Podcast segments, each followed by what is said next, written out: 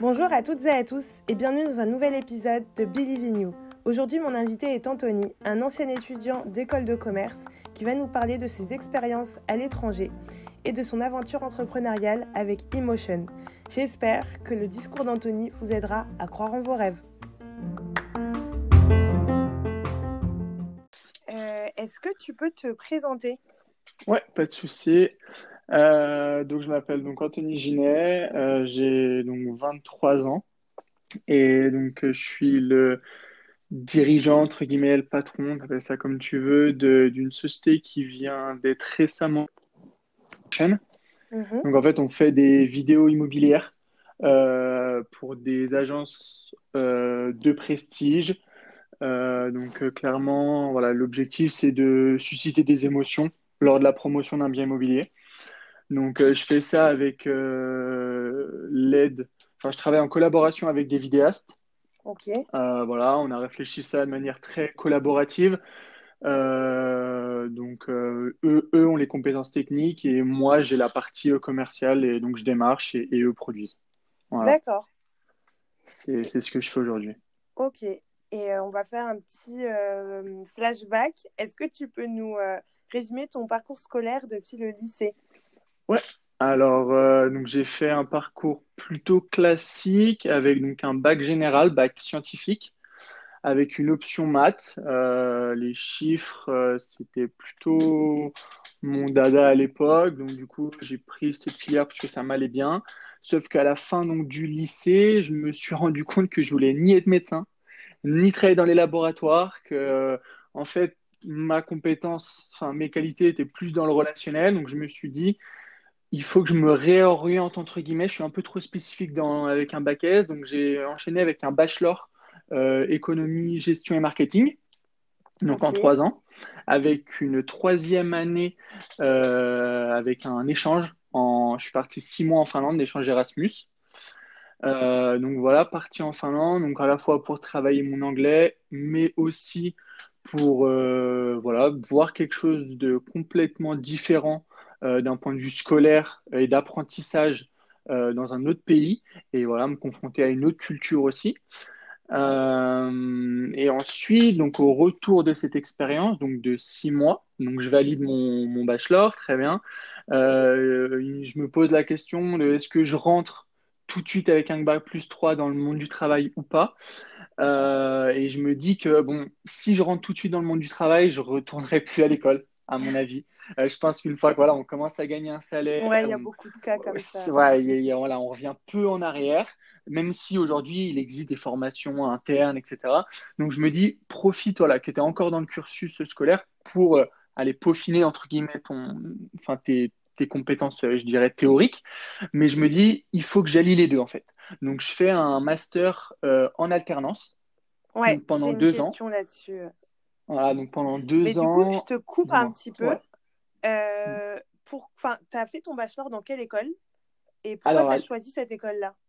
Ok, Euh, alors j'ai fait à l'INSEC euh, Alpes-Savoie, donc à Chambéry, sur le campus de Technolac. Alors j'ai choisi cette école. Euh, en fait, c'est un petit peu bizarre, mais euh, j'ai par recommandation. En fait, j'ai un pote à moi qui euh, un jour me, me dit je vais faire une, une visite d'école, voilà, dans, une école de commerce sur Chambéry. Est-ce que ça dit de m'accompagner? Et moi, franchement, à l'époque, je ne savais pas ce que j'allais faire après, donc le, après mon lycée. Je me dis, bah vas-y, je t'accompagne. C'était un samedi matin, je me rappelle. Et finalement, je suis allé avec lui à cette école. On a rencontré des, des étudiants qui nous ont parlé de l'école, qui nous ont parlé des différents cours qu'il y avait, etc. Et j'ai vu que c'était très varié, très axé sur, euh, sur une transmission de, de- de compétences. En fait, les, les profs, c'est des, on appelle ça des intervenants. Ouais, C'est des des professionnels. professionnels, voilà, Ouais. exactement, des professionnels qui transmettent leur savoir. Mm. Et donc, si tu veux, on n'est pas dans le cours classique avec euh, des, des, des, des personnes qui font des cours très théoriques. Là, on a beaucoup de pratiques, beaucoup de mise en situation. Et ça m'a vraiment bien plu. Et donc, j'ai dit, bah, allez, pourquoi pas. Et euh, il y avait aussi ce, ce parcours in fine d'alternance euh, qui, qui était possible. Donc, euh, le tout combiné, j'ai dit, allez, go. Ok. So, du coup, tu es rentré à la base que pour le bachelor. Et une- après, tu as décidé de rester dans cette école-là pour faire ton master en alternance. Tout à fait. Ok. Et euh, Parce qu'il faut, je me vais te couper, mais juste il faut savoir que quand après, sous- enfin, on part en, en échange Erasmus, on est loin. Euh, on est loin de, donc, euh, bon, on peut être prêt, mais on- enfin, là, moi, la Finlande, c'était quand même loin de la France. Euh, et c'est vrai qu'après, les connexions pour rebondir sur une, un- une école qui est différente de son bachelor, par exemple, ça demande de faire des concours à distance, etc. Et c'est vrai que c'est compliqué, honnêtement. Et, et bon, moi, moi, il s'avère que mon école proposait de, de bons cursus en master. Donc voilà, ça m'a aussi facilité la tâche. Euh, mais c'est vrai que c'est quand même pas facile de gérer l'après euh, l'après Erasmus, l'après voyage. En fait, Ouais. souvent les gens font une année de césure ou prennent quelques mois. Mais comme voilà, tu, tu l'as compris, je voulais vraiment rebondir tout de suite pour rester dans cette dynamique et c'est pour ça que voilà, j'ai continué dans la même école. ok. Et euh, en master, tu as décidé de te spécialiser dans quoi? Alors, euh, en bachelor, donc on a fait vraiment, euh, on a balayé toute l'économie générale, marketing, euh, communication et gestion. Et c'est vrai que moi, de par mon passé avec scientifique au niveau des maths, j'ai continué avec un master finance d'entreprise. Ok.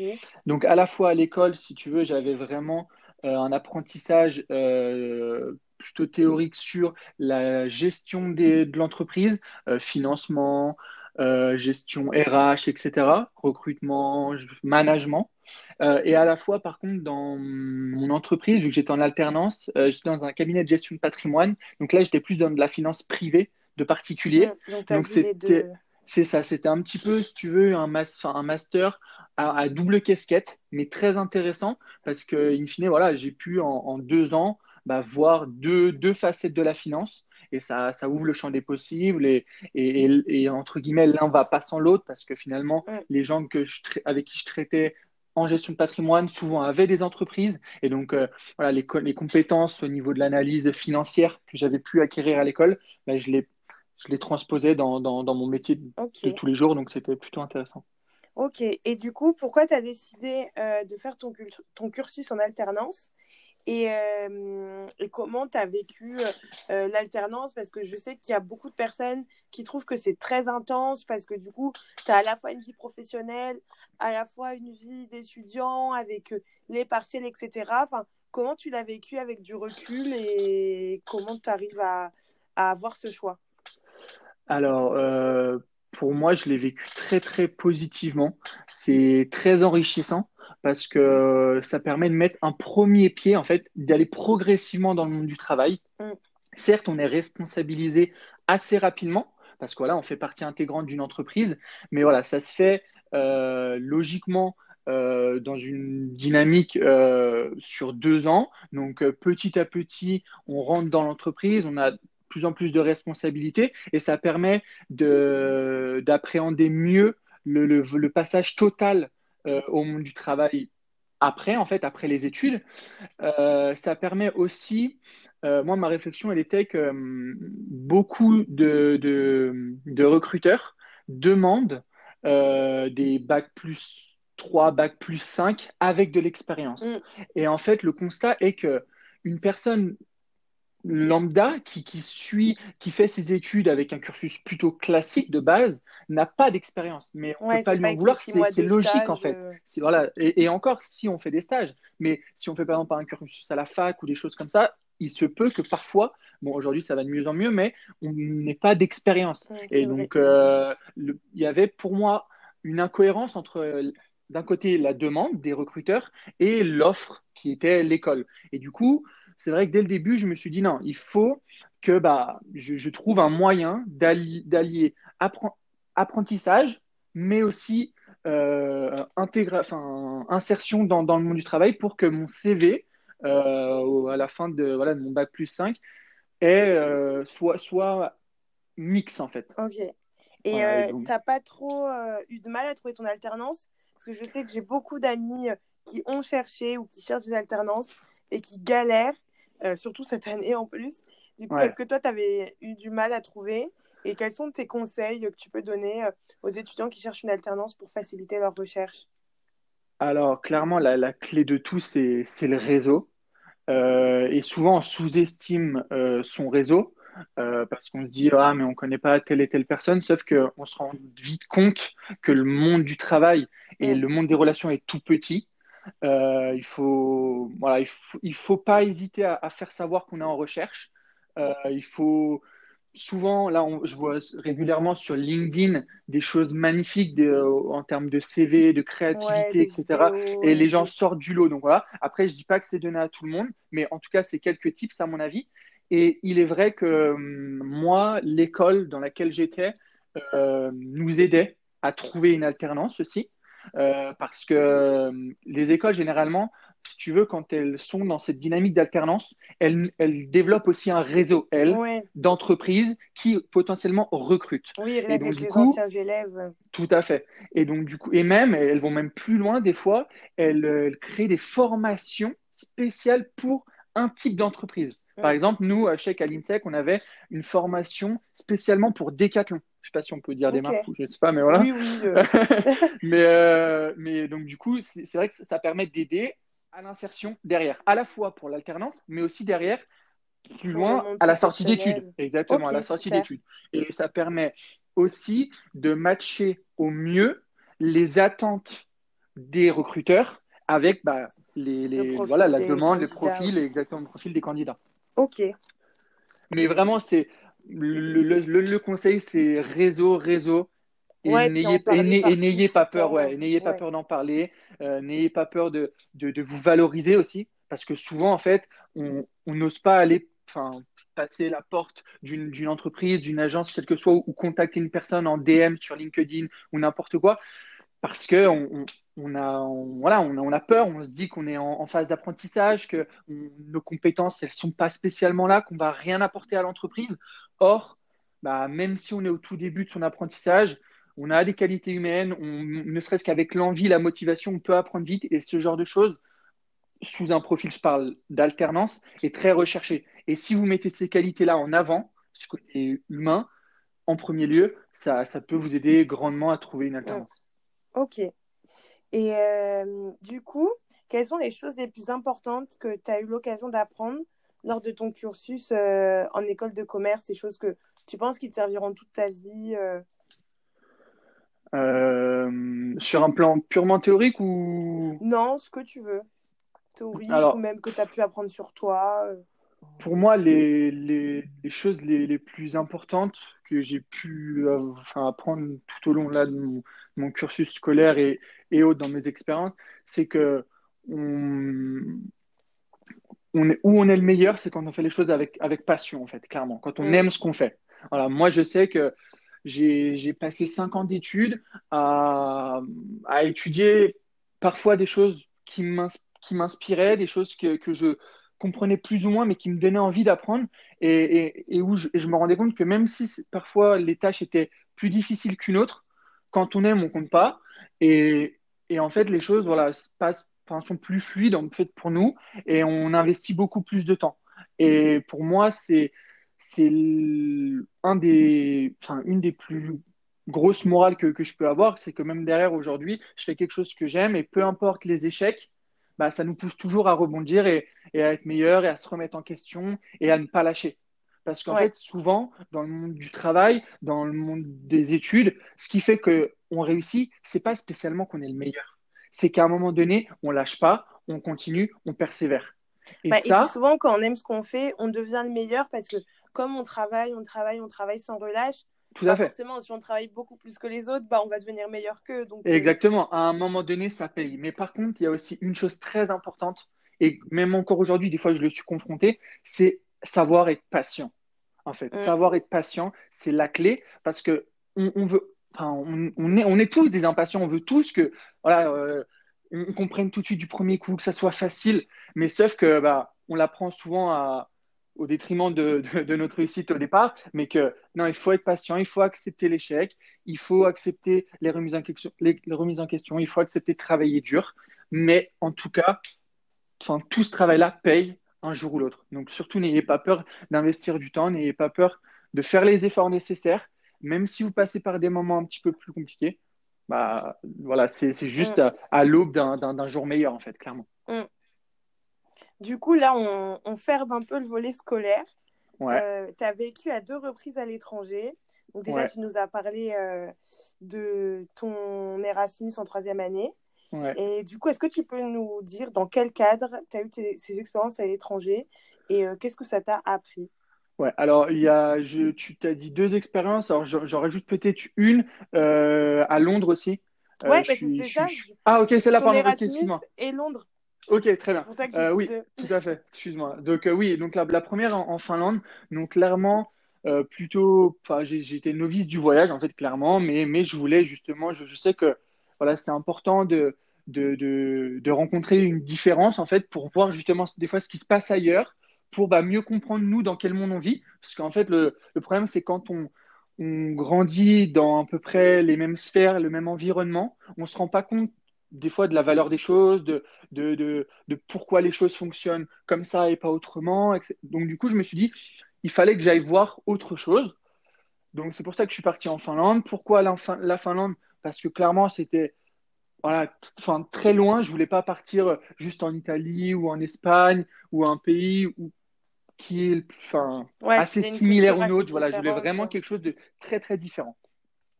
Euh, donc voilà, vraiment euh, expérience très très enrichissante. J'ai rencontré des gens géniaux. Enfin, c'était c'était top. Je recommande vraiment à, à tout le monde de, de, de voyager, même sur un plan personnel.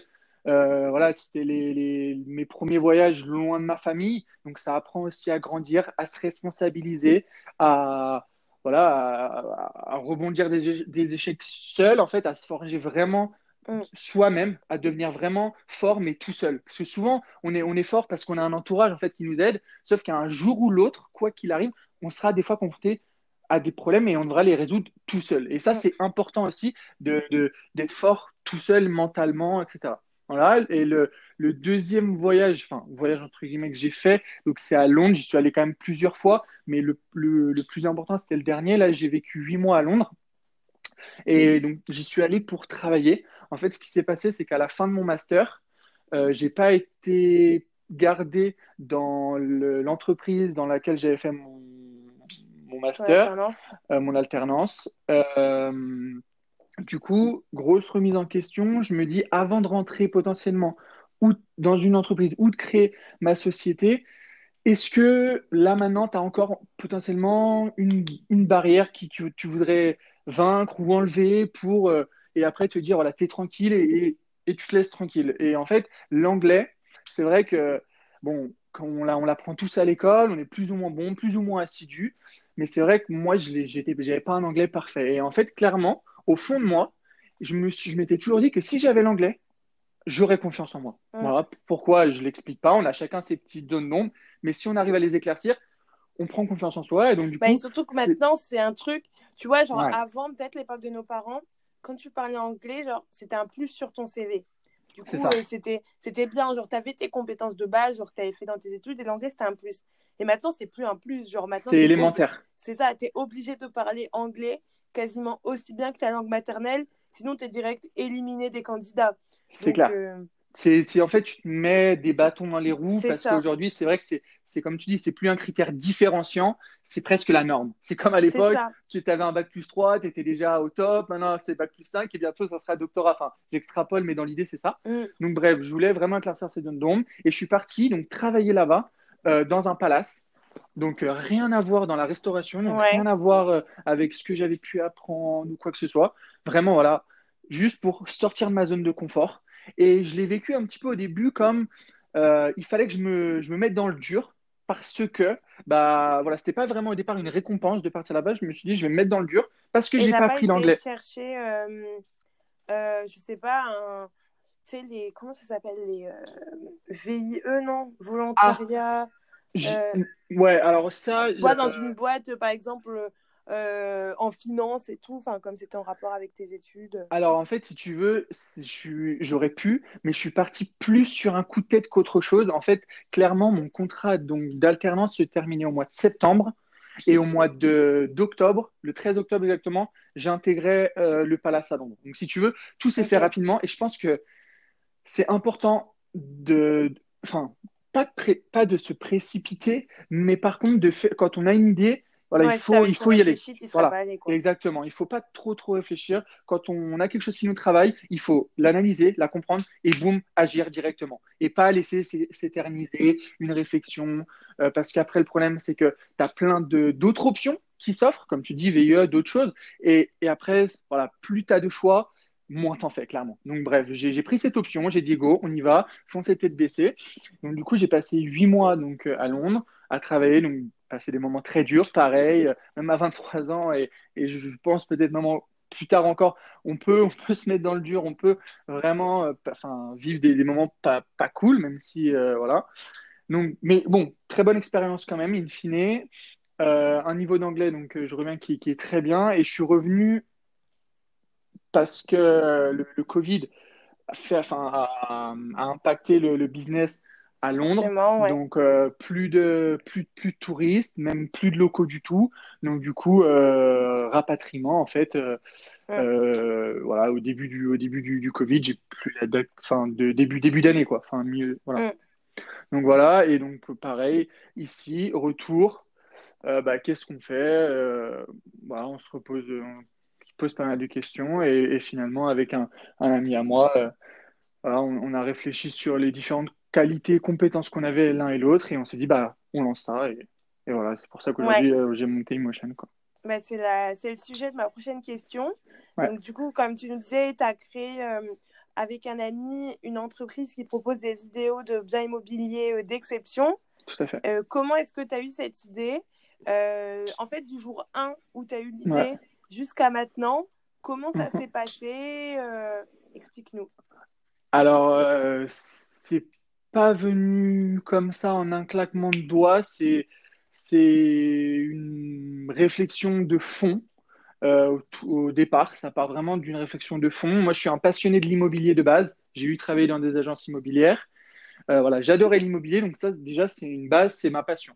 Donc, euh, voilà, je réfléchissais à beaucoup de, problématiques, de sujets autour de l'immobilier, et on est venu euh, la question de la, façon dont on fait la promotion d'un bien aujourd'hui. Voilà, on utilise des photos, euh, le digital aujourd'hui prend une place importante, les technologies se développent grandement, et, et, je me dis, bah, pourquoi pas travailler sur la vidéo, parce que j'étudiais pas mal aussi le marché américain, mais il est un petit peu en avance du marché européen au niveau de, des technologies, des, façons de faire, d'aborder euh, le client ou de démarcher. Donc, du coup, j'ai étudié un, petit peu le marché américain qui, eux, font de la vidéo depuis pas mal de temps. Mais bon, mm. moi, avec mes deux, mes deux petits bras et mon, mon cerveau, je savais pas du tout faire de vidéo, loin de là. je me suis dit, ah ouais, c'est une bonne idée, mais, mais bon, je sais pas faire de la vidéo. Et donc, du coup, en fait, je me suis dit, qu'il fallait en fait penser, enfin je, je, je, pensais comme ça, mais je l'ai appliqué à, à, mon business plan, si tu veux, penser collaboratif en fait. Penser que on ne peut pas euh, espérer, enfin ça serait utopiste de croire qu'un seul homme peut être capable de tout gérer dans sa propre boîte en fait. C'est pas possible qu'il puisse faire du RH, c'est pas possible qu'il soit bon vendeur, c'est pas possible qu'il soit bon marketeur, qu'il qui, qui sache développer, coder, enfin c'est pas possible. Donc du coup en fait j'ai dit réflexion très simple, j'ai posé sur la, une feuille quelles sont mes qualités, compétences et qu'est-ce que et est-ce que dans mon entourage, là si je parle de la vidéo, il y a des personnes qui potentiellement pourraient m'aider à développer ce projet. Et donc j'avais un ami donc justement qui faisait des vidéos mais pas du tout liées au départ à l'immobilier. mais j'ai vu en lui justement ses compétences opérationnelles. Et, euh, et, je lui ai proposé l'idée. Et en fait, en en parlant, ça a matché totalement parce que justement, eux, les vidéastes, euh, je ne sais pas si toi, tu as des vidéastes dans ton entourage ou des photographes, voilà. Ils, ils, travaillent beaucoup en bouche à oreille, mais ils font la plupart peu de démarchage parce que bah, soit ils, ils, sont pas spécialement bons et puis ça les intéresse pas eux ce qu'ils aiment faire. voilà, exactement, exactement. Ils aiment créer. Et en fait, on en revient toujours à l'essence même, c'est sa raison d'être en fait, son pourquoi. Et moi, ça, moi, je suis issu d'une famille de, de commerçants. J'adore vendre, j'adore parler aux gens. J'aime le relationnel, en fait. J'aime l'humain. J'aime l'humain, j'aime l'immobilier. Et en fait, clairement, on a fait une association de compétences. J'ai dit, bah, moi, je vais travailler, entre guillemets, comme un, apporteur, un apporteur d'affaires pour toi. Et toi, dès qu'on a un contrat, eh ben, tu la réalises. Et voilà, on, sous un contrat, si tu veux, on définit voilà, nos, où, où, nos, où nos, nos engagements s'arrêtent, où nos zones d'expertise s'arrêtent, en fait. Et, clairement, voilà, on, on, a, on, a, on a monté le projet euh, comme ça. Donc, on a fait un site web, on a commencé à démarcher des agences et, aujourd'hui, voilà, on, on, est en train de pérenniser euh, certaines relations avec, et du avec coup, des agences. question un peu plus euh, technique, entre guillemets. Ouais. Est-ce que vous avez tout de suite créé l'entreprise juridiquement parlant ou vous avez commencé à travailler un peu en test sans créer de structure juridique. Si vous avez déjà créé la structure juridique, vous êtes parti sur quoi? Sur une SAS SARL, etc. Et euh, comment vous avez fait? Euh, Parce que pour une première boîte, c'est vrai que c'est pas évident. Pour mhm. vous dire alors maintenant il faut euh, créer une entreprise, écrire des statuts, faire un pacte d'associés, etc. Enfin, comment vous avez fait? Parce qu'il y a beaucoup de personnes qui ont des idées de projet, qui ont peut-être le cofondateur idéal, mais en fait qui sont bloqués parce qu'ils ne savent pas comment passer de l'idée à l'étape d'après qui est vraiment tout formaliser, la création euh, des statuts, etc. Ok. Alors, moi, euh, j'ai, si tu veux, fait une grosse, grosse étude de marché. En gros, et dans cette étude de marché, j'ai inclus, entre guillemets, cette euh, première phase de prospection. Clairement, donc, j'ai eu travaillé dans des agences immobilières, donc j'avais un certain réseau euh, et ça m'a permis en fait de, de, de, confronter donc, mon idée au marché. Parce que j'étais quand même sorti du marché, donc voilà, c'était important de le confronter. Et donc, au travers donc, de l'étude de marché que je faisais en parallèle, de la confrontation de cette idée au marché donc euh, actuel avec des vrais acteurs, donc soit des directeurs d'agence, soit des, des, des, des, agents immobiliers qui étaient sur le terrain, etc. J'ai voilà, fait des, des, pas mal d'itérations donc de, sur, sur, le projet une fois qu'on avait trouvé, entre guillemets, le, le, le, produit, le, service qui, qui répondait au mieux à une demande. Ouais, le product market fit, comme Exactement. On dit, euh, pour expliquer aux gens qui ne connaissent pas forcément, c'est euh, quand on produit. Euh, fit, avec, voilà, fit, trouve sa cible en fait. C'est ça. Et voilà. Après, pas, pas peut-être une majorité, mais en tout cas, un marché en fait. Qu'il soit niche ou pas, mais un marché. Et donc, du coup, une fois que j'ai eu ça, clairement, bah, pareil, toujours dans cette idée de, de, de, de, concrétisation, on a mis le, le, pied à l'étrier et on a dit, boum, on crée euh, les statuts directement. Euh, on crée les statuts, on crée le site web, mais tout s'est fait clairement en parallèle. Parce que là, ce que je te raconte là, ce que je te raconte là, ça s'est fait alors, peut-être hyper atypique, c'est peut-être pas du tout ce qu'il faut faire, hein, mais parce que voilà, il n'y a, pas de, pas de normalité ou quoi, mais ça s'est fait en, allez, en deux, mois, de, deux mois de temps. Deux mois, un, mois et demi, deux mois, le temps de, créer les statuts, de, de, de continuer le, le, la recherche du product market fit parfait, etc. Même si c'est jamais parfait, mais voilà, ça se fait très très rapidement. Et donc, du coup, euh, toujours pour garder aussi cette synergie en fait. Clairement, parce que mm. ça, c'est hyper important. Quand en fait, tu crées une boîte, c'est de, de, tout le temps rester motivé. Parce que clairement, c'est les montagnes russes. Clairement. Genre, en fait, il faut vraiment, vraiment être prêt à ça. C'est que un jour, tu, vas, surtout en phase de prospection, au début, quand toi, tu fais ton pitch en fait de vente, que tu es content de ton, projet, que tu t'y crois, etc. Et que tu rencontres une personne qui dit Ah, franchement, ça va pas marcher, c'est pas possible, moi, j'y crois pas, il n'y a pas de demande, etc. Et en fait, il faut toujours y croire il faut toujours se rappeler des gens qui ont dit bah si, ça peut marcher. Il faut par contre y croire, mais tout en étant je veux dire, faire une écoute, voilà, une écoute active en fait. Il faut, faut, aller creuser en fait tout le temps. Toujours creuser, creuser. Pourquoi vous n'y croyez pas? Quelles sont pour vous les, les zones d'amélioration, les axes? Euh, Qu'est-ce qui, Est-ce que c'est le prix? Est-ce que c'est la façon dont je voulais présenter, etc. Toujours, toujours se remettre en question, c'est hyper important. Mais voilà, tout le temps en essayant de, de une fois qu'on a, a, quand même trouvé allez, quelques, quelques personnes qui ont dit oui, c'est qu'à un moment donné, il y a, y a, quand même, y a quand même mm. besoin. Donc voilà. Mais pour revenir à la, synergie, c'est qu'il faut être prêt à recevoir des critiques, bah, pas tout le temps gentilles à entendre, pas tout le temps hyper positives. Et du coup, si on fait, si on, on s'éternise, eh ben on va, on va entendre beaucoup, beaucoup, beaucoup, mm. beaucoup de critiques et ça peut décourager et in fine on peut arriver à, ne rien faire en fait. et puis, de toute façon, il y a beaucoup de gens qui disent que tu peux pas euh, être entrepreneur si tu n'es pas euh, de base un optimiste. Parce oui, tout à fait. Si, si déjà tu es négatif de base, l'entrepreneuriat, ça va creuser ta tombe. Non, c'est clair, clair. En fait, quand tu lances ton projet, il t'arrive des merdes tous ah les jours. Mais tous les jours, il t'arrive des merdes. Et un jour, il va peut-être t'arriver un truc bien. Et ton boulot, en fait, c'est d'éteindre des feux tous les jours parce que tous les jours, il y a des trucs qui vont pas et tu dois régler un peu avec des ficelles les problèmes. Donc, c'est sûr, tu peux pas être entrepreneur si déjà de base, tu vois tout en noir. Exactement. Ça, va te tuer, en fait. Exactement. Mais après, tu vois, c'est pour ça que quand, pour, pour revenir un peu au, background, quand on parlait des voyages, de, de, à un moment donné, de sortir de sa zone de confort, mm. je veux dire, c'est depuis le début, en fait, il faut, il faut, il faut pas être euh, quelqu'un qui, qui bah, prend mal la critique, par exemple, tout le temps, ou qui se remet vite en question. Il faut avoir une certaine confiance. Et c'est pour ça que je disais au tout début que c'était important d'arriver, d'essayer de la développer, parce que c'est pas inné non plus, mais de, de, de, se forger une confiance interne et propre à soi, en fait. Mm. Connaître ses valeurs, connaître ses défauts, ses qualités, très bien, parce que personne n'est parfait, mais essayer vraiment de croire en soi. Et que le jour où on arrive avec un vrai projet, on puisse être solide et ne pas se faire démonter à la première critique, en fait. Voilà, ça, mm. c'est très, très important. Ouais, et puis quand on critique, réussir à dire, bon, ça, il a peut-être raison, euh, je change. Mais euh, après, euh, ça, je suis sûr que c'est bien, je continue.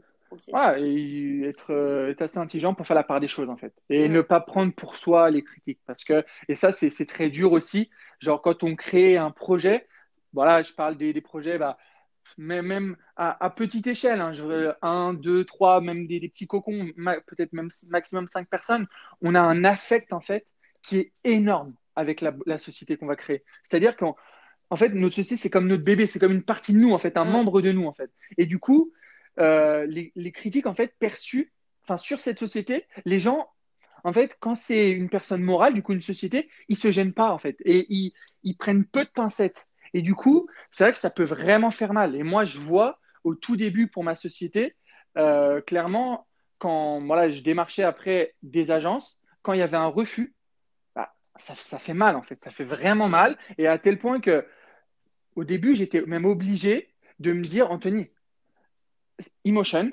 c'est pas ta boîte, c'est pas toi qui l'as créé, tu es, un employé d'Emotion, en gros, pour vraiment, tu as détaché cet affect en fait, et que mm. si demande critique, eh ben, tu, voilà, tu dois l'entendre, ok, mais ça ne doit pas te, te enfin, enfin, augmenter ta nervosité, te, te, rendre, te rendre mauvais, entre guillemets. Voilà. Chose que ça peut, enfin, voilà, ça peut, ouais, peut avoir, ça peut arriver. Ok. Et du coup, pour revenir un peu sur les débuts, euh, du coup, vous avez choisi quoi comme forme euh, juridique pour euh, votre société? Pour les statuts, le pacte d'associés, vous avez fait ça vous euh, tout seul en regardant sur Internet ou en servant de des cours d'école de commerce ou bien vous êtes passé par un avocat enfin, Comment s'est passé cette phase-là? Alors, encore une fois, euh, la réflexion s'est faite en disant où, où est-ce que s'arrête en gros notre corps de métier et, et, nos, et nos compétences? Clairement, on n'est ni comptable, ni notaire, ni avocat, justement. Il faut qu'on se fasse céder. Voilà. Alors certes, aujourd'hui, à l'ère du, numérique, d'Internet, etc., il y a beaucoup, beaucoup, beaucoup d'informations sur Internet. Beaucoup de bonnes informations, certes, mais aussi beaucoup de mauvaises. et, chaque, pour savoir chaque situation, clairement, tu chaque peux vite faire n'importe quoi. tout à fait, tout à fait. Et chaque situation, clairement, euh, est différente. Même si potentiellement on peut lire sur un blog, ah ils sont deux associés comme nous, ah ils sont dans tel secteur d'activité, ah ils veulent mettre tant de capital social, parfait, on fait comme eux. Mais en fait, si vous voulez, enfin, si tu veux, l'environnement euh, que, chacun va construire autour de soi euh, a un impact aussi fort. Euh, on a tous peut-être des caractéristiques qui se ressemblent, mais humainement, on est tous différents. Donc, on a tous peut-être besoin de, sécuriser, par exemple, son capital, alors que d'autres eh ben, ne le prennent pas, ne, le sécurisent pas. enfin, donc du coup, nous, on s'est dit, on s'est posé clairement et on a dit, on a discuté donc longuement avec donc notre comptable. Pareil, ça aussi c'est très important. Euh, bah, de toute façon, quand on est en société, on est obligé. Hein. Après, chez auto-entrepreneur, mm. j'ai des amis qui le sont, ils ne sont pas obligés, mais en société, on l'est, euh, d'avoir, euh, de se référer à un comptable. Et donc, du coup, là, le comptable, le choix du comptable est très très important parce que clairement, pareil, lui, ça va être un pilier, une source d'information et hyper fiable en fait. Et clairement, il est là pour le, le, bon, la bonne réussite de votre société. Donc c'est très important de, de, choisir d'avoir un bon feeling avec son comptable, qui nous comprenne, parce que pareil, chaque comptable euh, bah, a des domaines un peu d'activité euh, de préférentiel. Voilà, il y a des comptables qui sont un peu spécialisés dans l'hôtellerie, dans la restauration, d'autres dans la tech, etc. Donc, essayez de trouver un comptable, soit par réseau, soit par connaissance, soit parce que vous avez entendu qu'ils sont un peu plus spécialisés dans le domaine que vous voulez, et allez le voir et discuter. Prenez le temps de discuter, d'échanger, et euh, essayez de matcher euh, vos valeurs humaines à vous avec les siennes. Parce que clairement, le jour où vous rencontrez une problématique ou quoi, bah, si, il vous enfin, si vous comprend, bah, il comprendra voilà, vos problématiques et, logiquement, il fera en sorte que vous vous en sortiez bien, en fait, clairement. Donc, du coup, pour revenir, là, je me suis un petit peu égaré, mais pour revenir euh, donc, sur, sur la société, euh, donc, on a créé une, une, SARL. Euh, donc, voilà, deux associés et avec un capital, un capital fixe, en fait. Donc, voilà.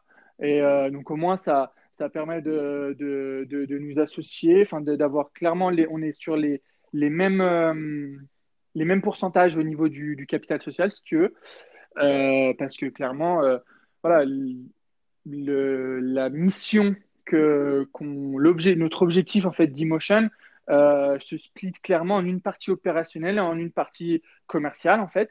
Donc voilà, d'un commun accord, on, a, on a déterminé oui, et puis En plus, si vous ne voulez pas faire rentrer d'actionnaires et tout, enfin ça sert à rien pour, pour, l'instant, pour l'instant, non. On est, on est une société qui, qui se veut à taille humaine et, et qui, pour l'instant, dans son développement, euh, n'a pas besoin d'investisseurs institutionnels ou, ou autres. Clairement pas. Donc, euh, donc, même si à terme, parce que pour nous, il est important d'impliquer enfin, ces différents salariés ou collaborateurs, parce qu'on ne sera peut-être pas que dans une démarche de salariat, mais voilà, de prestataires de services ou autres, euh, on pourra toujours à terme euh, voilà, rechanger de statut pour euh, transmettre des, parts de, capital social ou autre pour une rémunération voilà, plus complète. Ou, voilà. Et du coup, est-ce que avant de faire toutes ces démarches, de d'aller chercher un comptable, de faire le pacte d'associés, d'écrire les statuts, est-ce que tu as eu peur de te lancer en tant qu'indépendant? D'autant que, en plus, tu as, as eu ton alternance, tu as eu ton expérience à Londres dans l'hôtellerie. Mais tu vois, il y a plein de gens qui montent leur boîte en ayant fait euh, 10 ans en corporate euh, dans une grosse boîte. Donc, est-ce que tu as eu peur euh, avant de te lancer dans cette aventure? Oui, je pense que je ne serais pas honnête si, si, si, je disais que non. Euh, après, voilà, je pense que la peur n'est pas, une problématique. Il en faut parce que ça nous permet des fois d'avoir un raisonnement bah, lucide en fait et de parfois de, faire à mon sens de faire les bons choix si on est dans un canapé on est dans un certain confort que on prend les choses avec peut-être trop de légèreté euh, c'est là qu'à un moment donné on manque de lucidité et on peut se tromper en fait pour moi la peur euh, est un facteur à prendre en compte après faut savoir gérer sa peur, en fait, pour que, voilà, on, enfin, voilà, on, sait qu'elle est là, mais qu'elle elle est gérable, en fait, et que bah, si on met, on met tout en, en ordre, on fait les choses bien, on se structure bien, on, fait du bon. mais du coup, euh, comment tu as fait pour surmonter cette peur? Parce que, enfin, c'est très vrai ce que tu dis. Mais tu vois, vraiment, quand on veut faire un truc, mais qu'on est tétanisé, tu vois, on pense pas à tout ça. On se dit juste, mais ça, c'est trop cool, mais j'ai trop peur de le faire. Du coup, comment tu as fait pour euh, te mettre un peu un coup de pied aux fesses et te dire, euh, bah vas-y, c'est bon, euh, crée ta boîte et arrête d'avoir peur? Clairement, clairement, juste sortir de sa zone de confort et comprendre qu'en fait, bah, on n'a rien sans rien. Que, bah, en fait, aussi dédramatiser, clairement, hein, je te dis vraiment mes tips, c'est dédramatiser en fait la peur de l'échec en fait. Parce que souvent la peur, elle, elle est peur de l'échec. Ah oui. Elle est, elle est juste peur de l'échec. Elle est peur de l'échec, peur du regard des autres en fait, peur de, de, de, de, qu'est-ce qu'on va pouvoir dire de moi, etc. Sauf qu'en fait, à un moment donné, à un moment donné, il faut, il faut être clair avec soi-même et se dire que aujourd'hui, si euh, j'échoue, qui pourra me faire une critique qui m'impactera et qui pourra me, me, mettre plus bas terre? Et bien en fait, on se rend compte que personne en vérité. Pourquoi? Parce que si demain on se fait critiquer, enfin, les personnes qui vont nous critiquer, ça sera souvent des gens qui n'auront pas vécu ce qu'on a, ça, les, étapes qui n'ont rien fait en fait. Donc c'est, en fait, il faut arriver à segmenter en fait la critique à un moment donné et se dire celle-là, je la prends pas en compte. Donc celle-là, elle vous atteint pas. Quelqu'un qui a fait, et même qui a réussi, si toi tu plantes, il va dire ben, au moins tu as essayé. Exactement. Et il dira ok, alors c'est pas grave, tu t'es trompé. Ok, bah maintenant par contre, analyse où tu t'es trompé et rebondis. Voilà, il aura, il aura une critique de toute façon qui sera beaucoup plus, plus douce, pas du tout euh, blessante ou, ou dévalorisante en fait. Et c'est celle-là en fait qu'on a peur. Donc quand on se rend compte que, ok, bah, les critiques, bon, tant pis. Et que moi aussi, j'ai enfin, la, la, chance, ou enfin, tu fais ça comme tu veux, mais en gros, on a investi un capital social qui était faible, en fait. Donc, du coup, euh, en plus, on a réparti, si tu veux, le capital social. Donc, on a mutualisé nos risques. Donc, le fait, le fait de mutualiser tes risques, le fait de te rendre compte que tu n'as rien sans rien, que les critiques, c'est pas grave finalement, et ben en fait, tu, dis, tu dédramatises tout ça et tu te dis, bah, allez, go, c'est parti. Et aussi, aussi, tu te dis, je vais pouvoir faire quelque chose en fait que j'aime, me lever tous les matins avec le smile, me dire que bah, tout ce que je vais pouvoir gagner, bah, c'est pour moi, je travaille pour moi aussi. Euh, et en fait, il y, a une certaine reconnaissance euh, bah, personnelle, mais qu'il faut qu'on mm. se fait tout seul en fait. Mais c'est vraiment toi. Pour les gens qui nous écoutent, euh, il y a beaucoup de personnes qui ont peur de se lancer parce que ils ont, ils ont peur de, bah, de l'échec, comme on disait. Mhm. Et euh, bah, surtout à, notre, à nos âges. Enfin, moi, je suis un peu plus jeune que toi, mais euh, enfin, voilà, tu vois, à nos âges, quand ouais. pas des La vingtaine, enfants, un crédit immobilier sur le dos, enfin, voilà. Bah, en soi, ça sert à rien d'avoir peur parce que même si tu n'y arrives pas, Enfin, je veux dire, tu n'as rien à perdre. Enfin, c'est pas comme si tu avais des enfants qui comptaient sur toi, que tu avais le crédit d'une maison. Et aussi, autre petit truc, il y a plein de gens aussi qui disent je veux pas monter ma boîte, enfin je peux pas monter ma boîte parce que j'ai pas d'argent. Mais ça c'est un truc, des fois ton comptable ou ton banquier vont te dire oui au capital euh, il faut au minimum 500 euh, euros. Mhm. Mais ça c'est pas vrai en fait. Si tu regardes les textes de loi, avec un euro tu peux monter une boîte. Tout à fait, tout à fait. Petite euh, parenthèse. Non mais tout à fait. je, je, suis tout à fait d'accord avec toi sur le fait que on, attend trop souvent en fait d'avoir beaucoup d'expérience de, pour, pour, se sentir en fait légitime de créer une boîte. Parce qu'à un moment donné, quand on crée une boîte et qu'on doit vendre quelque chose, on a une certaine valeur ajoutée, une valeur à apporter en fait à un client. Et beaucoup de gens se disent mais ouais mais j'ai pas tant d'expérience, j'ai pas ci, j'ai pas ça, donc du coup je suis pas légitime pour créer cette boîte. Ça aussi, il faut se l'enlever en fait de la tête que bah il y a des gens qui ont beaucoup d'expérience, mais l'expérience fait pas tout. On peut aussi, on apprend beaucoup plus en faisant, en fait, en se rendant compte de ses erreurs, en, en, bachotant à, voilà, à, droite, à gauche. Et il y a, y, a y a, des jeunes, moi, que je connais, qui, ont parfois plus d'expérience que, que, que, les gens qui, voilà, ça fait 5, 10 ans qui, qui sont dans une boîte, en fait. Parce que l'implication qu'on peut avoir, alors je ne mets pas tout le monde dans le, même, dans le même sac, mais en tant que salarié, quand on n'a pas les mêmes responsabilités, l'apprentissage est différent. voilà, des fois, on, on se met peut-être pas tout le temps à la page, on n'est peut-être pas tout le temps au top en fait, alors que bah, quand on se lance, quand on fait une étude de marché et qu'on sait que derrière c'est pour lancer notre boîte, on acquiert un, comment dire, une, euh, un montant de, d'expérience et de, connaissances qui, peut vraiment, vraiment être important. Donc n'ayez pas peur en fait de, vous lancer par juste manque de, connaissances ou d'expérience. Oui, et puis dites-vous que si, si, euh, bah, si vous n'êtes pas... Euh, si vous n'avez pas un certain âge, que vous n'avez personne à votre charge et tout, parce qu'il y a toujours des contre-exemples des gens qui, euh, qui euh, entretiennent financièrement leurs parents ou leurs grands-parents. Enfin, vraiment, si vous êtes vraiment dans la vingtaine, que vous êtes étudiant, que vous avez peut-être vos parents qui sont là peut-être pour vous aider, que vous avez des bourses de l'État et tout, enfin, en soi, vous risquez rien. Non, clairement, du coup... et, juste, juste je rajouterais que aujourd'hui, en fait, on, a, on ne peut plus se dire, en fait, j'ai peur de me lancer parce que aussi je suis tout seul. On a, en fait, on est très, très, très, très bien. On se rend pas compte parce qu'on n'étudie pas tout ça à l'école, etc. Mais encadré euh, d'un point de vue aussi euh, réglementaire, en fait. Euh, à un moment donné, si vous voulez vous lancer avec Pôle emploi, avec la région parfois même, il y a beaucoup, beaucoup, beaucoup de, de, services dédiés aux créateurs, aux jeunes en plus, aux jeunes créateurs d'entreprises ou ou reprenant une entreprise. Euh, voilà, il y a beaucoup de, services qui viennent vous aider, vous épauler.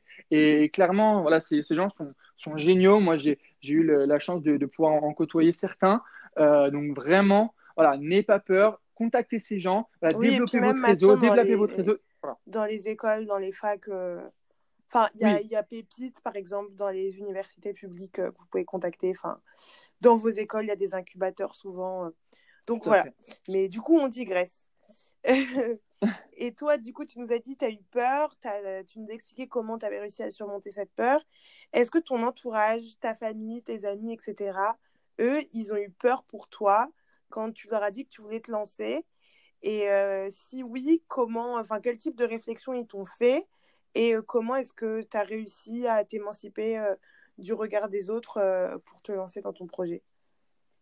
Alors, je pense que, je pense que clairement, ils ont, ils ont pu avoir peur, je pense en l'occurrence à, mes parents, parce que des amis, bon, on peut en parler, mais c'est vrai qu'on on va pas trop trop dans, dans, les détails, ou souvent on raconte que, que les bons moments, etc. Mais c'est vrai que nos, parents peuvent des fois nous voir dans les, vraiment les moments euh, bah, où on n'est vraiment pas bien et où on peut pas, on peut pas trop le cacher. Et, euh, du coup, c'est vrai que ça, peut faire peur. Après, euh, moi, je pense que hum, j'ai toujours essayé de montrer une grande détermination en fait et, motivation pour ce projet. Et voilà, ils ont vu dès le début, par exemple, que, que ça me, ça en fait, ça me correspondait bien en fait. Ça, que, que, ça fitait bien avec, avec qui j'étais. Et donc à partir de ce moment-là, ils, m'ont, ils, m'ont, ils ont pareil eux aussi désamorcé la bombe et ils m'ont dit voilà, nous aujourd'hui, on, on, on croit en ton projet. Ça, ça a l'air de te plaire, ça a l'air d'être en, t'es en phase en fait, t'es en phase avec. Si demain ça marche pas, eh ben, c'est pas grave, tu, tu, feras autre chose. Il y a, plein d'autres opportunités. et donc, c'est vrai que voilà, personne n'a essayé. Euh, après, dans mon entourage, bon, les gens avec qui j'échangeais, pour les plus curieux, euh, voilà, essayer de, de, de, de, me jauger, en fait, de, de, me poser des questions un petit peu plus techniques, etc., pour voir si je connaissais bien mon, sujet. Ça, c'est important aussi, d'aller confronter aussi avec des personnes proches, parce que moi, il est plus facile d'en parler et de prendre une critique euh, d'une personne que peut-être on verra jamais, parce qu'à un moment donné, on se dit, bon, c'est pas grave, au pire, elle n'a pas, pas apprécié ou j'ai mal répondu. Et c'est vrai qu'avec les, moi, pour mon cas, avec les personnes un peu plus proches, souvent, on se met un degré d'exigence qui euh, est un petit peu plus élevé, en fait. Et donc, bon, moi, par exemple, je sais que ça, ça me pousse, enfin, j'essaye tout du moins, de, ça me tire un peu plus vers le haut, parce que j'essaye justement de, de, de, m'élever et d'être le donner le meilleur de moi-même en fait. Mais, euh, mais voilà. Après, c'est vrai que je, dois reconnaître que j'ai un environnement plutôt clément et qui m'a plutôt toujours euh, épaulé. Euh, donc pareil, ça aussi, des fois, c'est des fausses, des fausses idées qu'on se fait que si demain on crée quelque chose, les gens vont, vont ricaner, vont rigoler. Non, en fait, souvent, en fait, les, des fois, les, les gens bah, perçoivent très bien en fait le fait qu'on essaye bah, et, puis il y en a euh, qui vont bah, bravo, Après, c'est comment trouver des clés pour. Euh, parce que moi, j'en ai eu dans mon entourage qui ont essayé de me dissuader de plein de choses et qui le font encore. Après, c'est comment trouver les clés pour euh, plus rien en avoir à faire. Mais t'en as, mais même après des années où toi tu gagnes ta vie, en fait tout va bien, on va toujours dire que ce que tu fais c'est nul. tout à fait. Après, après, il faut juste, comme je te dis là, je te parlais tout à l'heure, de, de toi être en phase avec ce que tu fais voilà, vraiment prendre le temps de réfléchir à, faire quelque chose qu'on aime. Et à partir de ce moment-là, euh, on se satisfait des moindres petites victoires que, voilà qu'on a euh, une personne qui nous a dit oui, euh, une personne qui a répondu à notre email, etc. Et en fait, c'est peut-être triste ce que je vais te dire, mais par exemple, on peut dans une, enfin, clairement, on peut avoir dans une journée une ou deux bonnes nouvelles et clairement peut-être 4, euh, 5 voilà, autres critiques à côté, mais clairement on se satisfait tellement des, des, petites victoires que bah, ça nous permet d'avancer pas après pas, jour après jour. Et, et c'est ça en fait sur le long terme qui fera que vous réussirez et que bah, ceux qui critiquent bah, critiqueront toujours encore et encore en fait clairement. Parce que si eux ont le temps de critiquer, bah, en fait c'est qu'ils font pas en fait. Vous, vous n'avez pas le temps en fait de critiquer. Clairement, vous êtes focus 100% bah, toute la journée sur votre business. Clairement, moi, je, ça fait, ça fait maintenant quatre mois que, que, la boîte est lancée. Je, je, je, dors toujours pas sans, sans, penser à ma boîte en m'endormant, en me levant le matin, la nuit et tout. J'ai un, un, petit calepin juste à côté sur ma table de chevet. Et de la nuit, ça m'arrive de me réveiller en pleine nuit et de noter quelque chose. En fait, à un moment donné, clairement, vous vous rendez compte que voilà, vous ne pouvez pas critiquer et faire en même temps. C'est pas possible en fait. C'est pas possible. Donc si vous, si vous êtes dans la partie faire, bah, restez, constituez-vous un environnement, allez, allez côtoyer des gens qui font aussi, mettez-vous dans des réseaux et vous verrez que finalement les critiques vont s'estomper clairement. Et essayez pas de, de, de, de, la jouer, à mon sens, en mode euh, guerrier, Terminator. Euh, je suis au-dessus de. Enfin, on reste, on reste des êtres humains, on reste parfois, surtout au début, fragile quand même. Et, et, donc, du coup, ça serait, ça serait, à mon sens, peu judicieux de se dire allez, moi, je suis au-dessus de tout, pas, rien ne peut m'arrêter. Euh, bah, critiquez-moi, quoi, en gros. L'idée, c'est quand même, de, au début, on est un peu fragile quand même, de, de, de faire en sorte de, bah, judicieusement, voilà, de, de, se mettre dans, dans, des réseaux, de, de côté des gens qui, qui, nous veulent du bien aussi. Et, euh, voilà, et, et tout en, en prenant le, temps, en étant patient aussi d'expliquer, de réexpliquer, etc. Pour que, pour que aussi nos, nos discours s'améliorent. Clairement, moi, je sais que mes premiers pitchs, bah, c'est mes parents, c'est mes amis qui, qui, qui, qui, se les ont bah, voilà, mangés, clairement. Hein. Mais, euh, et, au début, ça, les faisait rire. Après, ils l'ont pris un peu plus sérieusement. Après, ils m'ont dit voilà, tu devrais revoir telle telle, telle, partie. Et, et, de fil en aiguille, euh, voilà. Après, euh, après c'était devant d'autres personnes, des dix, vingtaines d'autres personnes. Et, et, voilà quoi. Ok. Et du coup, comment est-ce que tu procèdes au quotidien pour trouver des clients? C'est quoi ta méthodologie pour démarcher de nouveaux clients? Alors moi, je, nous, on s'est spécialisé en fait sur un, un marché euh, de niche, qui est donc les agences immobilières, certes, mais haut de gamme, parce que voilà, on, on a des, on fait des vidéos euh, en moyenne euh, sur des biens d'entrée de gamme à qui, qui valent 750 000 euros. Donc, okay. si tu veux, moi, ça me demande euh, un ciblage, en fait, donc des agences euh, par région, puisque pour l'instant, on intervient sur deux régions en particulier, la région Montpellier-Rennes, Hérault et, et les deux Savoie. Donc euh, Savoie, Savoie, enfin Auvergne, Auvergne-Rhône-Alpes plus, globa, plus, globa, plus, globalement, pardon. Donc voilà, donc je cible donc dans ces deux secteurs euh, clairement Et pourquoi euh, les ce choix de segmentation de biens euh, haut de gamme? Alors tout, haut de gamme parce qu'en fait à un moment donné, pareil, toujours dans pour revenir à l'essentiel, dans l'étude de marché, le business plan, la vidéo a un certain coût. Clairement, aujourd'hui, on fait pas mal de photos, etc., mais peu de vidéos parce que c'est plus cher. Euh, du coup, euh, potentiellement, les, les, agences qui sont le plus en phase de, de, de, de s'offrir un service premium et de l'offrir aussi à, à, leurs clients, bah, c'est ces agences-là, typiquement. Euh, donc ça, bah, c'est vraiment voilà, dans le product okay. market fit hein, que, que, du coup, vos clients, c'est les agences, ouais. c'est pas les propriétaires du bien. C'est ah. les agences qui vont euh, commander une vidéo. C'est pas le propriétaire du bien immobilier qui va dire moi, je veux une vidéo pour mieux vendre ma maison. Tout à fait, clairement. On, on est, on est accessible. Enfin, on, nos, nos, notre première cible, c'est clairement les agences. Après, on n'est pas fermé aux particuliers euh, qui a un beau bien et qui veut le vendre par lui-même, le mettre en valeur. On n'est pas fermé non plus, mais c'est vrai qu'on ne va pas nous euh, faire du, de la. Ouais, démarcher Comme... sur le bon coin. Exactement. On ne va pas démarcher là-dessus euh, parce qu'en fait, à un moment donné, on réfléchit aussi que 1 peut nous ramener 10 par, ouais. par le biais de l'agence immobilière, si tu veux. Alors que si tu, tu, tu drives avec euh, un par un, euh, en, en, prenant l'exemple des particuliers, euh, tu peux avoir du résultat.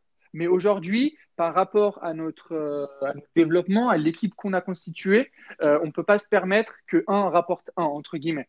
Mm. L'objectif, voilà, c'est que si on, on arrive à, à, avoir un contrat avec une agence, la pérenniser sur le long terme, voilà, ça elle nous rapportera 10, entre guillemets, c'est schématique si tu veux, mais ouais. l'idée est là, la stratégie elle est là. Donc bref, on, on sélectionne donc dans, les, dans ces deux euh, régions les agences immobilières, on va mmh. étudier leur site web, regarder donc quel type de biens elles proposent, mmh. et, euh, et, dès qu'on dès qu'on dès qu'on cible une agence euh, qui, a un, voilà, qui propose des biens, des mandats donc, euh, avec euh, un potentiel fort, donc on, on a soit un appel, soit si on a un numéro de téléphone, soit on envoie une première euh, démarche par mail, okay. donc avec un, un mail plutôt standard, donc reprenant les, les, différents avantages et intérêts enfin, voilà, de la vidéo. Voilà, j'ai étudié un petit peu le, le copywriting. je pense que ça te parle. voilà, c'est très, très intéressant l'art de bien écrire en fait. Vendre, pour vendre en fait, tout à fait. Faire passer des émotions, tout ça. Exactement. Et donc, du coup, c'est vrai qu'on envoie un premier mail plutôt classique avec juste l'adresse de notre site web. Si, et après, en fait, suivant la réaction, on ajuste. Par exemple, si euh, au bout de deux semaines, l'agence n'a toujours pas répondu, on renvoie un autre mail, euh, là, avec euh, des réalisations qu'on a faites.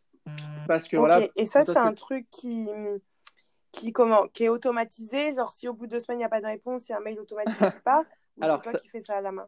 Alors, c'est nous qui, font, qui, qui, qui, faisons ça à la main. Euh, pour l'instant, j'ai envie de dire. Alors peut-être qu'un jour, ça sera automatisé si demain on arrive à, travailler avec beaucoup, beaucoup d'agences. Mais en fait, pour nous, le, côté humain et personnifié de, des, démarches est très important en fait, parce qu'on est sur du haut de gamme. Euh, il est important pour nous que le, client, enfin la, personne, même si c'est un email, un email de prospection, directement, on, voilà, il, il est, il, se sent pas en fait euh, bah, noyé bah, dans euh, dans un rouleau d'emails de prospection plutôt classique et, et impersonnel en fait.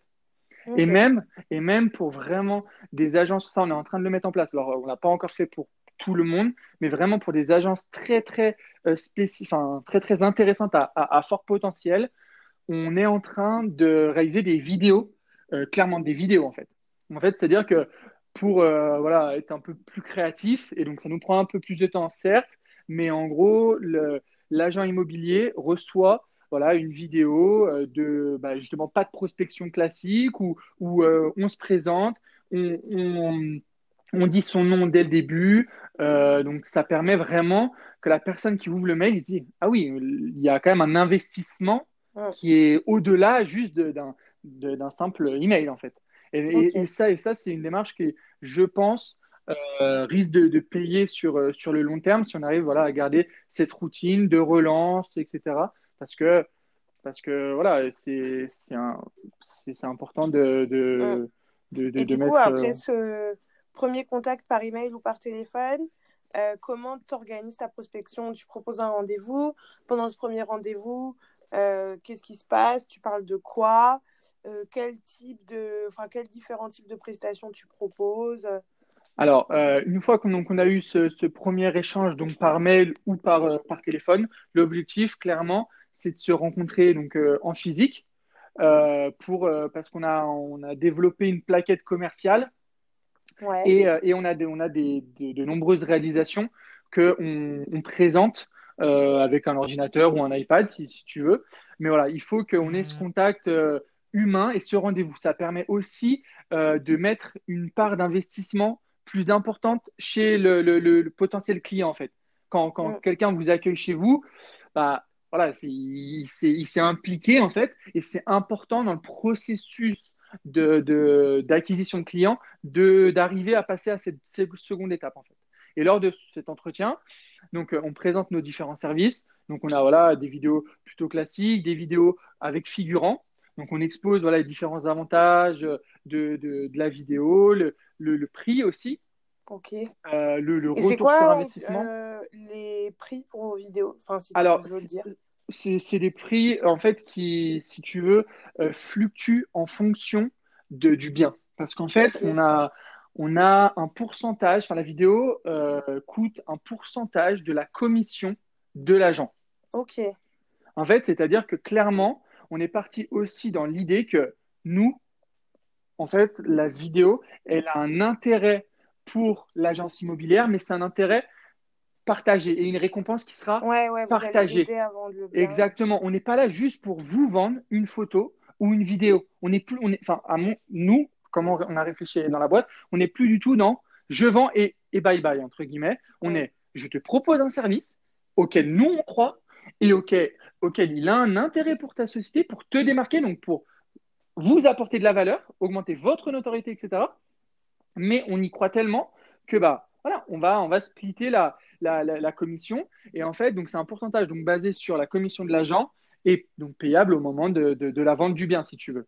Donc euh, il y, a, y, a, beaucoup de gens au, début qui nous disaient mais, mais vous êtes vous êtes fou, vous prenez un risque démesuré. mais bah, on, se, on, se rend, on, se rend, compte en fait que typiquement, ça paye, en fait. Les, les, gens sont, veulent ça en fait, parce que ça leur parle en fait. Clairement, ça change totalement de, de, du, du, vendeur de, de, de, tapis en fait, clairement. Et après, euh, pas de SAV, pas de nouvelles. Quoi. Exactement, exactement. Donc, euh, donc non, nous, on, voulait vraiment que la prestation, elle soit sur l'ensemble euh, de, bah, des, des, étapes en fait de, la vente, après-vente, etc., bah, qu'elle ait une valeur ajoutée qui soit très élevée en fait. Et du coup, là actuellement, vous avez combien d'agences qui, enfin, pour qui vous avez travaillé? Vous ah. avez combien de clients récurrents euh, qui vous qui vous commandent des vidéos assez régulièrement alors là, euh, donc euh, c'est donc le tout début de la boîte. Hein. Comme je t'ai dit, ça fait mm. quatre mois qu'elle a été lancée, hein. mais on a aujourd'hui donc euh, trois agences avec lesquelles donc on travaille. et donc l'objectif, clairement, c'est que on, pérennise en fait nos relations et que on ait un, un, forfait plutôt régulier de, de, de biens qui, qui rentrent chez eux donc euh, sous différents mandats, un hein, mandat classique ou mandat exclusif. Et donc, selon le, flux de biens qui rentrent chez eux, voilà, ils nous en confient une partie à, euh, à, promouvoir, en fait, si tu veux, sous forme de vidéo. Ouais, c'est ça, parce que j'allais dire trois agences en soi, enfin, je sais pas combien de biens à une agence, mais imaginons que vous fassiez les vidéos de tous euh, les biens qui sont en vente dans les agences. Enfin, vous pourriez vous arrêter là, en fait. Exactement. Et en plus, en fait, si tu veux, la, vidéo, même nous, en fait, même nous, on le, on le vend comme ça. L'objectif, c'est pas de faire des vidéos pour l'ensemble. C'est vraiment que ça reste euh, un service euh, d'exception, si tu veux, spécifique sur certains types de, biens. Euh, et en fait, même la vidéo en soi n'est pas exhaustive. En fait, elle, ne, elle montre un ensemble général du bien, l'intérieur, euh, l'environnement, etc. Mais si tu veux, elle ne remplacera jamais une, visite. en fait. Et clairement, ça aussi, c'était ce qui pouvait faire peur à l'agent en fait immobilier, parce que déjà que les agences physiques ont peur d'aujourd'hui de l'arrivée, enfin de l'arrivée, même si elle est déjà là, mais du digital en fait, qui ont peur d'être remplacés, mais pas du tout. L'objectif, c'est pas de les remplacer, c'est vraiment de les aider, de les accompagner en fait. Mais parce que tu vois, tu dis, tu voulais, enfin, tu veux que ce soit un service qui reste d'exception pour certains biens, mais tu as des agences, euh, tu vois, j'en vois notamment euh, quelques-unes à Paris, qui sont justement spécialisées dans les biens d'exception. Donc là, mettons, si vous travaillez avec euh, deux, trois agences à Paris comme ça, vous pourriez, en fait, ça pourrait être trois clients, mais trois clients qui représentent 100% de votre activité.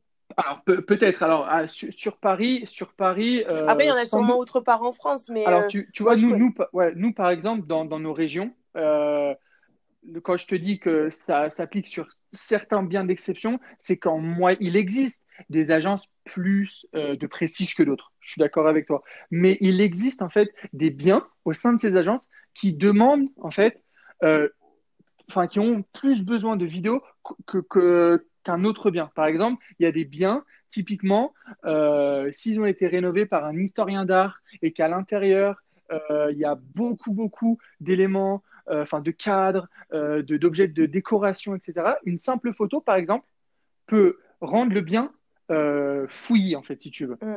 Et ça, typiquement, la vidéo, vu qu'on va bah, euh, l'internaute qui va regarder la vidéo va se laisser porter en fait par la vidéo avec un fond sonore, euh, une créativité au niveau des plans, etc. Si tu veux, bah, il va pas, il va pas justement s'arrêter que sur ces, tous ces cadres ou cette multitude d'objets. Il va avoir un ensemble en fait. Et ça, ça permet de susciter des, des émotions et de, et de, de favoriser en fait bah, la vente, la visite, enfin la, visite et potentiellement la vente derrière, si tu veux. Mm. Et donc c'est pour ça que même dans des biens euh, d'exception, pas tous euh, en, ont besoin. Mais voilà, et encore une fois, dans nos régions, bah, une agence a des biens d'exception, mais pas que. Donc, euh, ouais. Et du coup, plus personnellement, comment est-ce que tu t'organises pour être efficace dans ton travail et pas procrastiner? Parce que c'est quelque chose qui est assez récurrent, tu vois, pour les personnes qui n'ont pas de supérieur hiérarchique au-dessus d'elles et qui parfois travaillent chez elles, qui ont tendance à du coup euh, procrastiner tout le temps et, euh, et pas être efficace dans le boulot. Alors, pour moi, il n'y a, a qu'une raison en fait qui fait qu'on ne procrastine pas, pardon, c'est qu'en fait, à un moment donné, il faut avoir faim. je m'entends, c'est-à-dire qu'en fait, à un moment donné, il faut bah, pas se laisser le choix. Et typiquement, quand tu crées une société qui a des charges, par exemple, je ne parle pas du statut par exemple d'auto-entrepreneur, mais je parle par exemple d'une vraie société avec euh, qui a des charges, qui a même, même si on ne génère pas de chiffre d'affaires ou même si on ne se sort pas de, de, revenus, si tu veux, il y a quand même des charges, il y a quand même le site web à payer, il y a quand même le comptable, des choses comme ça. Et à un moment donné, ces charges, bah, même si on est plutôt oui, ou pas, ça, ça, ça, ça, faut les, faut les sortir en fait. Et il faut rentrer de l'argent. Donc après, euh, voilà, il faut quoi qu'il arrive trouver des solutions pour rentrer de l'argent. Donc à un moment donné, bah t'as pas le choix en fait, clairement. Et moi aussi c'est, alors je sais pas si c'est un tips bien à dire ou pas, hein, clairement, mais moi je sais que, alors je dis pas que je suis feignant loin de là, mais euh, ça m'est arrivé de, de procrastiner et par exemple, la, un des, une des solutions en fait que, que j'ai trouvé des fois, c'est de me mettre dans des zones clairement d'inconfort en fait, et, et où bah j'ai pas le choix, j'ai pas le choix de, de c'est soit je réussis, soit bah je, j'échoue en fait. Et à un moment donné, et eh ben quand t'as pas le choix comme ça, bah tu trouves, tu, tu, te rends compte que tu réussis, tu réussis. Et la plupart du temps, tu réussis bien en fait, parce que tu as pareil, ton taux d'exigence hyper élevé, que bah tu réussis. Et typiquement là, par exemple, pour, euh, bah, pour reprendre d'ailleurs les, au moment de, de, se lancer les aides, les différentes aides auxquelles tu as droit quand tu lances une société. Euh, donc j'avais, j'étais donc inscrit à Pôle Emploi au moment donc de lancer ma société et j'avais un capital de par mon alternance euh, que je pouvais toucher si tu veux. Et à un moment donné, la conseillère me dit, vous avez le choix, soit vous touchez pendant le, la, durée que vous avez cotisé un certain montant, soit vous, le, vous prenez la moitié en capital maintenant et, et du coup vous occultez les 50 autres pourcents. Ouais. Et ben j'ai dit, typiquement, parce que je me connais, j'ai dit, bah, je prends les 50% maintenant. Et au moins, je sais qu'il y a, en fait, je j'ai pas, j'ai, allez, ouais, pas une six mois. Qui Exactement, j'ai pas de sécurité en fait. Ça m'oblige à moi à me raisonner, à me responsabiliser. Et c'est surtout qu'à un moment donné, je sais que bah hop, en fait, j'aurai plus rien. Et donc, euh, même, même si je vis très modestement et que justement, tu apprends à, être économe, mais à un moment donné, tu vois pas en fait de salaire qui tombe tous les mois. Et on a beau dire tout ce qu'on veut, on est dans un on côtoie autour de nous, que ce soit nos amis ou quoi que ce soit, hop, fin du mois ils touchent leur salaire ou début mois ils touchent leur salaire. Et donc les premiers mois, tu dis bah ouais ok c'est pas grave, toi t'as rien touché, mais au bout honnêtement de, quelques semaines, tu dis oh mais moi euh, là je vais si je fais rien, je touche rien en fait. Donc à un moment donné, ça te met un coup de pied aux fesses et tu te dis ok il faut que j'y aille en fait. Et c'est surtout que au-delà de ça, au-delà de l'aspect financier etc j'en reviens toujours au même, au pourquoi, si tu fais quelque chose que tu aimes, tu n'auras même plus ces questions à se poser. Et trop souvent, trop souvent, je le vois et à l'école, et pourtant j'en sors il n'y a pas si longtemps que ça, combien de dossiers je rendais presque à la dernière minute, combien d'examens tu révises presque à la dernière minute. Pourquoi? Parce qu'à un moment donné, ça ne te parle pas en fait. Et quand ça ne te parle pas, bah, tu n'as pas envie de t'y mettre. Et quand ça te parle, bah, bizarrement, tu trouves de l'énergie, tu trouves du temps aussi, et tu ne trouves pas des excuses. Et mm. clairement, c'est aussi simple que ça. Clairement. Mm. Enfin, c'est peut-être un peu trop résumé, mais. Non, non. Bah, voilà, de toute façon, c'est ton interview, tu donnes les réponses. ok. Et euh, du coup, avec du recul, quelles sont les euh, erreurs ou les petits regrets euh, que tu peux avoir par rapport à ton parcours scolaire ou ta carrière professionnelle?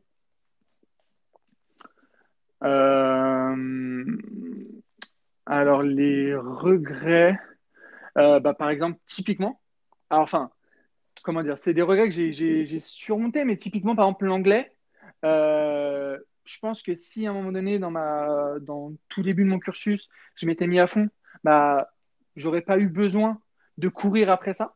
Et j'ai certainement que j'aurais couru peut-être après d'autres choses, en fait. Et, euh, Vous n'avez pas les cours en anglais à l'INSEC? Alors, si, on a, on a des, des, cours en anglais, mais le, problème, c'est que pas tout. Euh, alors, si, en fait, si tu veux, il y a des cursus en full English, hein, bien sûr, mais moi, je n'avais pas pris ce, ce, ce type de, cursus. Donc, du coup, c'est vrai que voilà, bah, j'avançais avec des lacunes, en fait. Et le truc, c'est que bah, plus tu avances avec des lacunes, à un moment donné, en fait, il, faut, il, faut, il, faut, il, faut, il faut y passer, en fait. À moment donné, il faut y passer. parce qu'il y a des écoles où tu n'as pas le choix. Enfin, moi, je vois. Euh, Pourtant, j'ai passé le TOEFL et les choses comme ça. Hein, mais, ouais. Euh, ouais. mais tu vois, tu apprends sur un instant T, puis tu oublies. Mais tu vois, euh, moi, je rentre à Rennes School of Business en septembre et on a tous les cours en anglais. Donc, en fait, tu n'as pas le choix. Enfin, si tu as des lacunes, tu es obligé de les travailler parce que sinon, de toute façon, tu n'auras pas ton diplôme. Ouais, non, mais, ouais, ouais.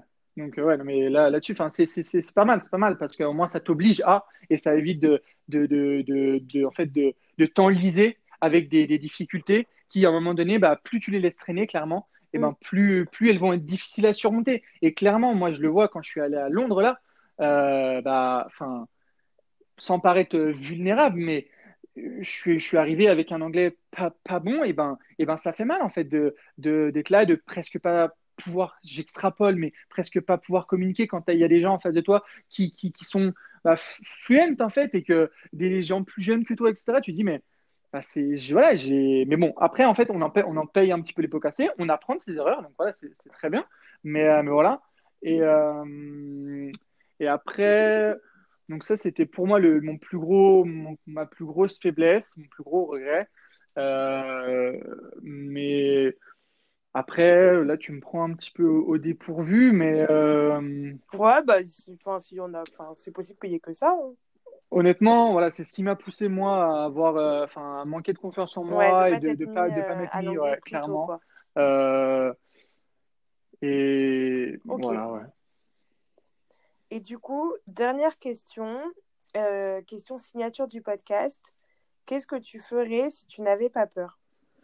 Alors, qu'est-ce que je ferais si j'avais pas peur? Euh,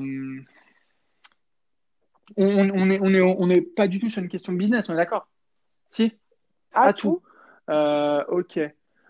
qu'est-ce que je ferais si j'avais pas peur?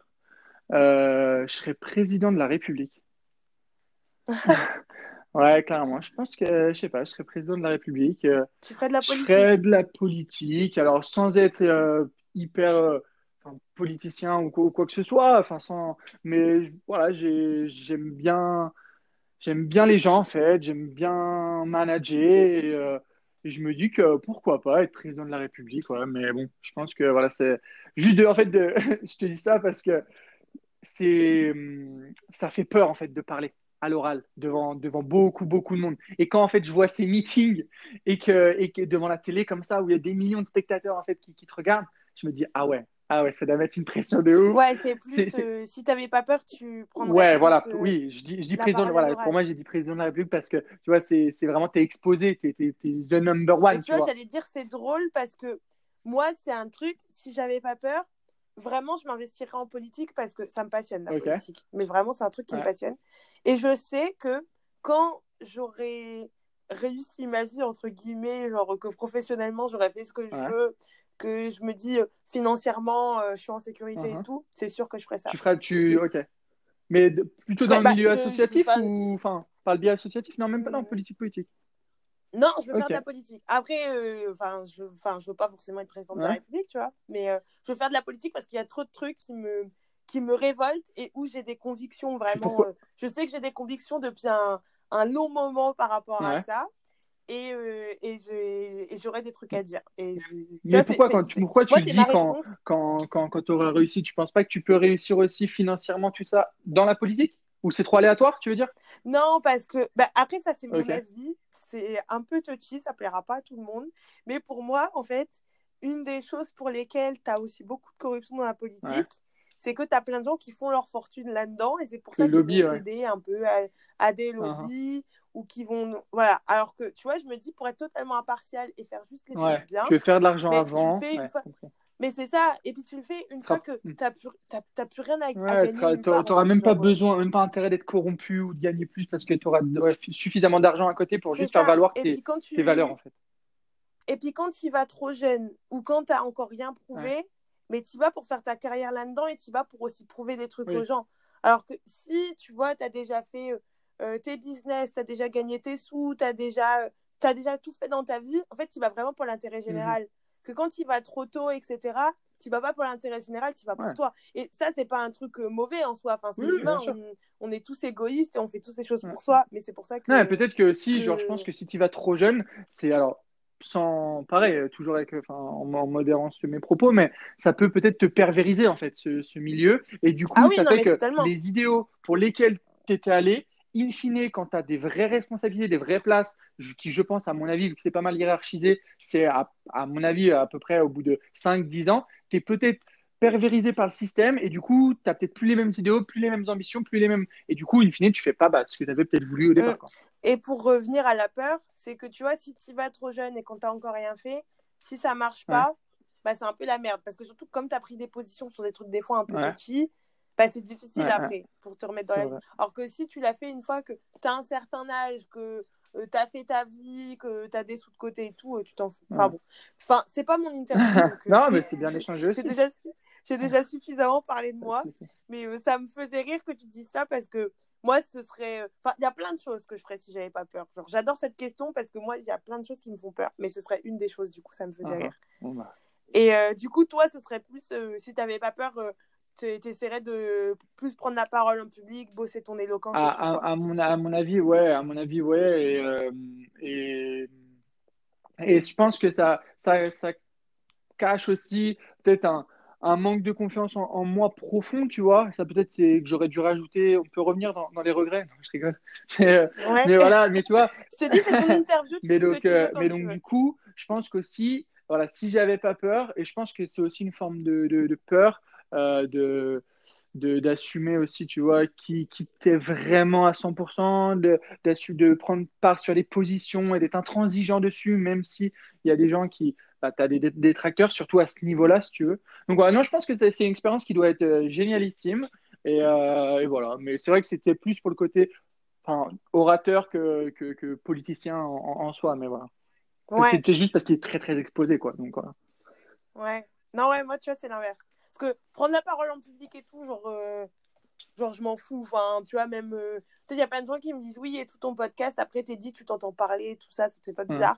Mais euh, peut-être que j'ai un égo surdimensionné, mais ça me gêne pas, genre de me filmer face caméra, face caméra, de m'entendre parler. Ah, mais c'est une, c'est une qualité, hein, même si même s'il est surdimensionné, c'est une qualité. La preuve, ça t'aide à, faire. ouais, je sais pas.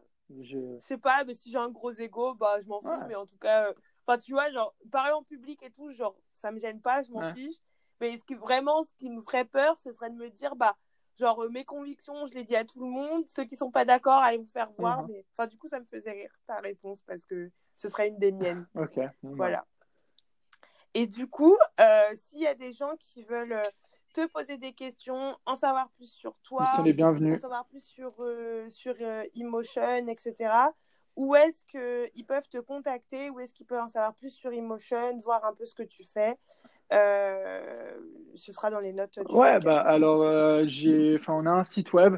Euh, où vous pouvez retrouver donc l'ensemble de, nos services, de nos prestations, avec quelques donc quelques une sélection de, de réalisations qu'on a déjà pu faire.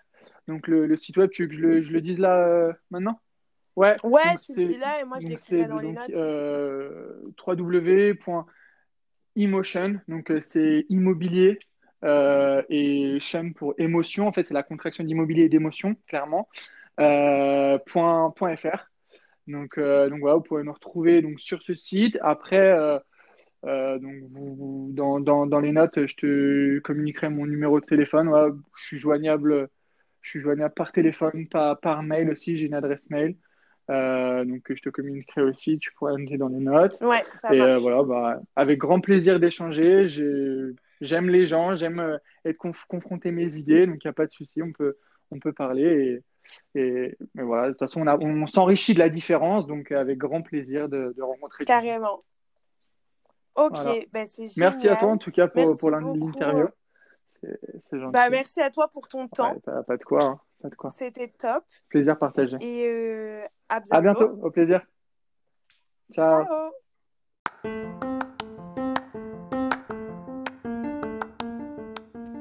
J'espère que vous avez apprécié cet échange avec Anthony. Si vous voulez en savoir plus sur lui ou sur Emotion, ou bien que vous voulez discuter avec lui, tous les moyens pour le contacter seront dans les notes du podcast. Vous pouvez aussi m'envoyer un message, me poser une question ou me faire un retour sur l'épisode que vous venez d'écouter en me contactant via Instagram at Chloé Penel.